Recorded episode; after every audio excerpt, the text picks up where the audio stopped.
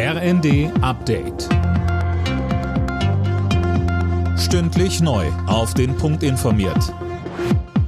Ich bin André Glatzel. Guten Tag. Angesichts der trotz Tankrabatts hohen Spritpreise will Wirtschaftsminister Habeck das Kartellrecht ändern. Das soll den Druck auf die Mineralölkonzerne erhöhen. Unterstützung für den Vorstoß kommt von der FDP, die eine ursprünglich diskutierte Übergewinnsteuer ja ablehnt.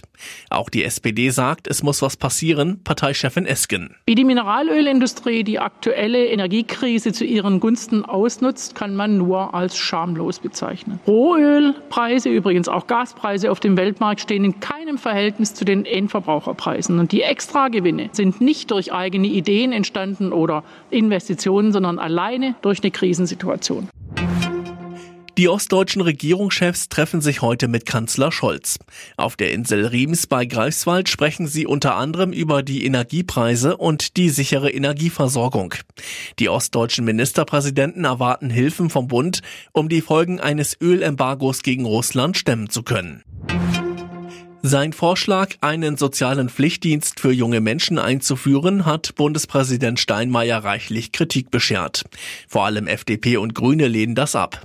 Sönke Rölling, was sagt man denn bei der Union dazu? Das ist ja eigentlich deren Idee. Ja, und da ist man auch dankbar, dass die aufgenommen wird, aber es gibt doch auffallend wenige Reaktionen auf den Vorstoß. Vielleicht will man die ganze Kritik nicht auf sich ziehen, sondern ruhig mal bei Steinmeier lassen. Aber so ganz sauber zu trennen sind die politischen Lager bei dem Thema nicht mehr.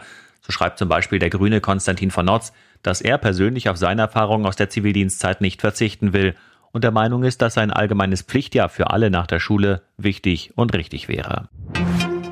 Die Autoindustrie fordert mehr Tempo beim Ausbau des Netzes von E-Ladesäulen in Deutschland. Laut VDA sind zuletzt rund 57.000 Elektroautos pro Monat zugelassen worden. Gleichzeitig wurden jedoch lediglich rund 1.300 Ladepunkte pro Monat gebaut. Alle Nachrichten auf rnd.de